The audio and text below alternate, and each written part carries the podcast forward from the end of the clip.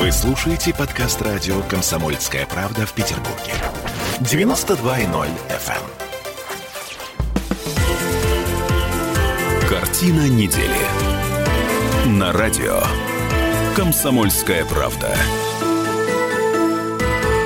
2020. Новое число в черном списке, в котором до сих пор были два числа, да. Мы помним 13 и ш- ш- 660. 666, А, да. Это мы вернулись в петербургскую студию радио «Комсомольская правда». Я Дмитрий Делинский. Я Ольга Маркина. Э, Ректор гуманитарного университета профсоюзов Александр Записоцкий. Вместе с нами э, на троих подводим итоги уходящего 2020 года.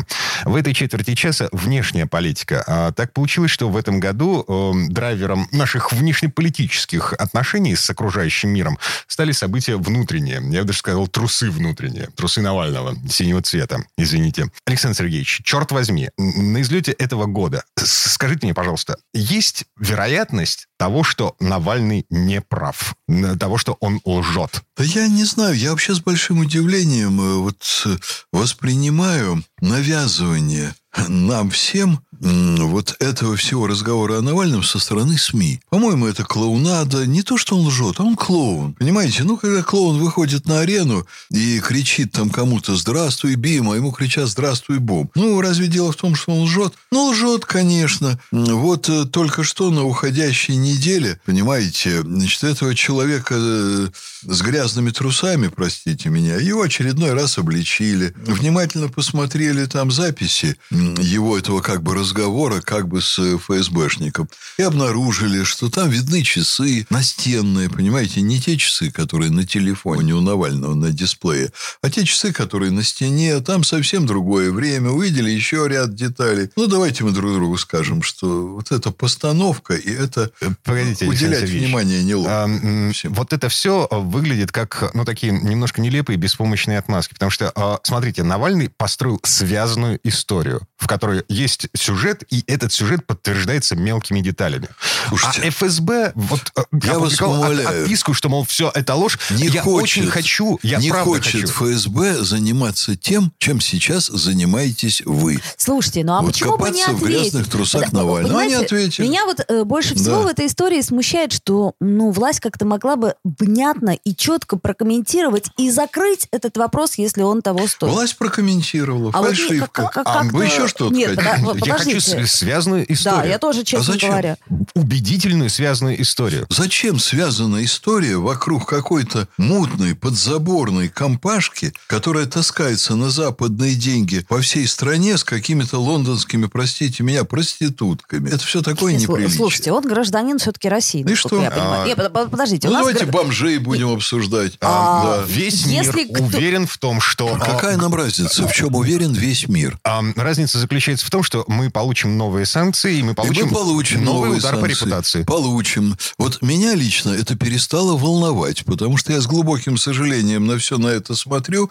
И я вам скажу, нравится, чтобы западноевропейцев дурачили. Пусть их дурачат. Меня лично просто раздражает вот этот весь, не подберу никакого слова, кроме бытового слова, на всякие разные буквы, их много. Вот. Ну, к чему это все, Дмитрий? Это все не для умственно развитых людей. Вот. Настолько отработанные технологии, да, fake news, да, вбрасываются, да, раскручиваются, да, придумываются складные истории. Если вы посмотрите на эти истории чуть внимательнее, они все рассыпаются, они все бездоказательные. Александр Сергеевич, все, что я хочу, это верить в то, что наше государство не способно отравить гражданина а, Российской Федерации. Вам Путин ответил на ваш вопрос. А, доказательства. Какие доказательства Я, вам нужны? критично а где доказательства мыслящий- с той стороны? Хоть какие-то. Ничего, никаких фактов не опубликовано. Александр Сергеевич, биллинги, Дмитрий, билеты, вот я, это вас, все. я вас умоляю. А что биллинги и билеты доказывают? Что там ездили люди, которые издалека э, охраняли Навального, чтобы к нему не подошли лицо бить? Это всего лишь версия. Ха. И она недоказуема. Ну, о в смысле, чем вы она не говорите? доказана. О, о чем вы говорите? Никто не отрицает, что работники спецслужб ездили и смотрели это все. А, врачи и химики? Какие там химики? Кто вам сказал, что там химики? Навальный? Да. А вы ему верите? Ну, верьте дальше, если вам это Александр нравится. Сергеевич, меня лично смутило то, что Владимир Так, Владимирович... давайте мы эту тему прекратим. Я просто отказываюсь говорить о Навальном. дальше. Хорошо. Так, хорошо. Я отказываюсь. Мне это претит. Окей. Ну, Так, еще одна история, которая всерьез повлияет на жизнь э, в нашей стране. Мы помним, что запах в петербургских парадных это, э, это наследие Обамы. А сейчас у нас новый президент Соединенных Штатов. Джо Байден выиграл у Дональда Трампа. Александр Сергеевич. э, при чем тут запах петербургских парадных, Ну, я не знаю. Как? У нас же все время виновата Вот. Америка во всем. Ну, вот поэтому- вы, вы сами устраиваете какие-то очень странные связки, расставляете акценты. Ну вот. Я считаю, что у нас в стране Америка вообще ни в чем не виновата. И что санкции, они не оказывают никакого практического влияния на нашу жизнь. Но а, Да. дем- демократы вернулись к власти Вернулись. в США с их ам, изначально антироссийской риторикой и отношением к нашей стране как к империи зла. Ну, вернулись. И вернулись. И у нас впереди большое обострение. Вот о чем серьезно надо говорить? О том, что к власти э, под крылом Байдена пришла группа, ну, скажем так, секретарш из э, американских офисов времен Обамы. Людей так, такого второго плана. Вот знаете, как в театре бывают э, актеры, которые выходят и играют роль, она называется «Чего изволите?». Или Вот. кушать подано. Да, кушать подано, там секретарши, так и помощники, есть. люди, которые готовили бумаги для начальников, лишенные реальной ответственности в тот период, которые смотрели на что-то и думали, «А я, может быть, сделал бы так же, но они это думали без ответственности. И вот масса людей без ответственности сейчас получила и получает кресло в Белом доме и вокруг в различных структурах. Это чрезвычайно опасно. Я не удивлюсь, я вот ищу дерево, где постучать. В России в таких случаях по голове стучат. Не дай бог сбудется. Но существует реальная вероятность, что они в ближайшие годы не один раз поставят мир на грань вот ядерного столкновения. А, Потому что это люди, которые э, пороха не нюхали. Они, э, да, ничего, кроме э, значит, запахов духов в, в офисах, они не нюхали.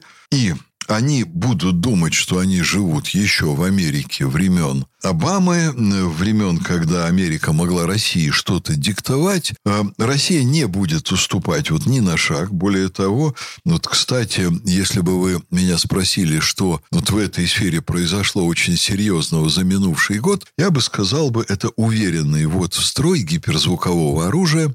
Вот вы помните, сравнительно недавно, но не в прошлом, не в уходящем году, Владимир Путин, выступая перед огромной российской аудиторией из нашей элиты, он показывал различные фрагменты, кадры на экране, вот, а потом Запад кричал, ну это же все мультики, это же все не настоящее, у России не может быть такого оружия. Так вот, все, что Путин показывал практически, оно сейчас испытано. Это самое современное в мире оружие, которого нет у Соединенных Штатов с ее силиконовой долиной, которого нет у, эм, конечно, уже у Китая, который всех догоняет очень быстро, но еще не догнал даже Соединенные Штаты. То есть мы располагаем на сегодня самым эффективным, самым современным оружием в сочетании с тем, что Россия держава ядерная, а гиперзвук – это средство доставки. Это, конечно, существенно э, облегчает нам жизнь, потому что, по крайней мере, военные в Соединенных Штатах – это не те военные времен Карибского кризиса, и они не пойдут с такой легкостью на ядерную войну, потому что даже во времена Карибского кризиса это было страшно, потому что это было, с необр- было бы с необратимыми чудовищными последствиями для планеты, для природы, для населения. А сейчас это просто самоубийственно. И профессиональные военные это понимают. По-моему, только на них и можно полагаться, а не на эту группу э, такой веселой молодежи, которая сейчас вот начинает окружать Байдена. Ну, там есть, конечно, э, такие уже проверенные ветераны с мощью интеллекта. Вот Псаки, вспомним пресс-секретаря, да? Да-да-да. Ну, Географические ее Это познания очень глобальны. опасная для мира, подчеркиваю, для мира компания, компашка людей. Э, И я не жду ничего хорошего от э, следующего года в этом смысле. Но с гиперзвуком дотянем и до 2002. Будем надеяться. Эм, да. 2000? До 22. 22. Дотянем и до 2022. да. Ага. Так, но м, а, окончание испытаний еще не означает массовое производство. Нет, нет, уже стране- оружие поступает на вооружение.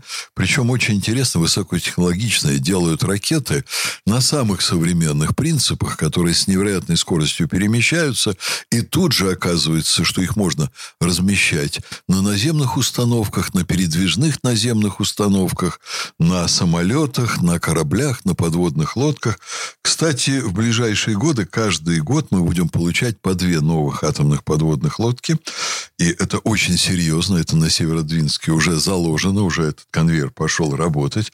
Потому как американцы делают простую вещь. Они в Западную Европу значит, сейчас э, возят все больше ядерного оружия. Оно и было, но оно было в очень ограниченном виде, и э, не было крылат... Оно не находилось на крылатых ракетах. Сейчас они завозят крылатые ракеты, на которых очень легко поставить ядерное оружие и незаметно. Например, в Румынии такие уже стоят. Вы понимаете, Румыния от нас очень близко. И возникает реальная опасность, и непонятно, что они там втащат в Эстонию. Уже понятно, что в Польшу они поставят там ракеты с ядерным оружием. Не будут никому рассказывать, это даже не видно, какая там боеголовка. Ну, то есть это, гонка вооружений. Вот они Новая ставят, гонка вооружений. Они ставят, да, рядом с нашими границами, а Россия будет вынуждена отвечать на это атомными подводными лодками, которые будут плавать там в нескольких милях от Нью-Йорка, с тем, чтобы мы все время держали американцев на мушке, и чтобы они знали, что мы мгновенно дадим ответ, и что их атака, например, на Россию с территории Польши, она получит ответ с помощью ядерных подводных лодок мгновенный. Так, вернемся в эту студию буквально через пару минут. Время этой четверти часа подошло к концу. Я напомню, мы подводим итоги 2020 года вместе с ректором Гуманитарного университета профсоюзов Александром Записоцким. Картина недели. На радио. Комсомольская правда.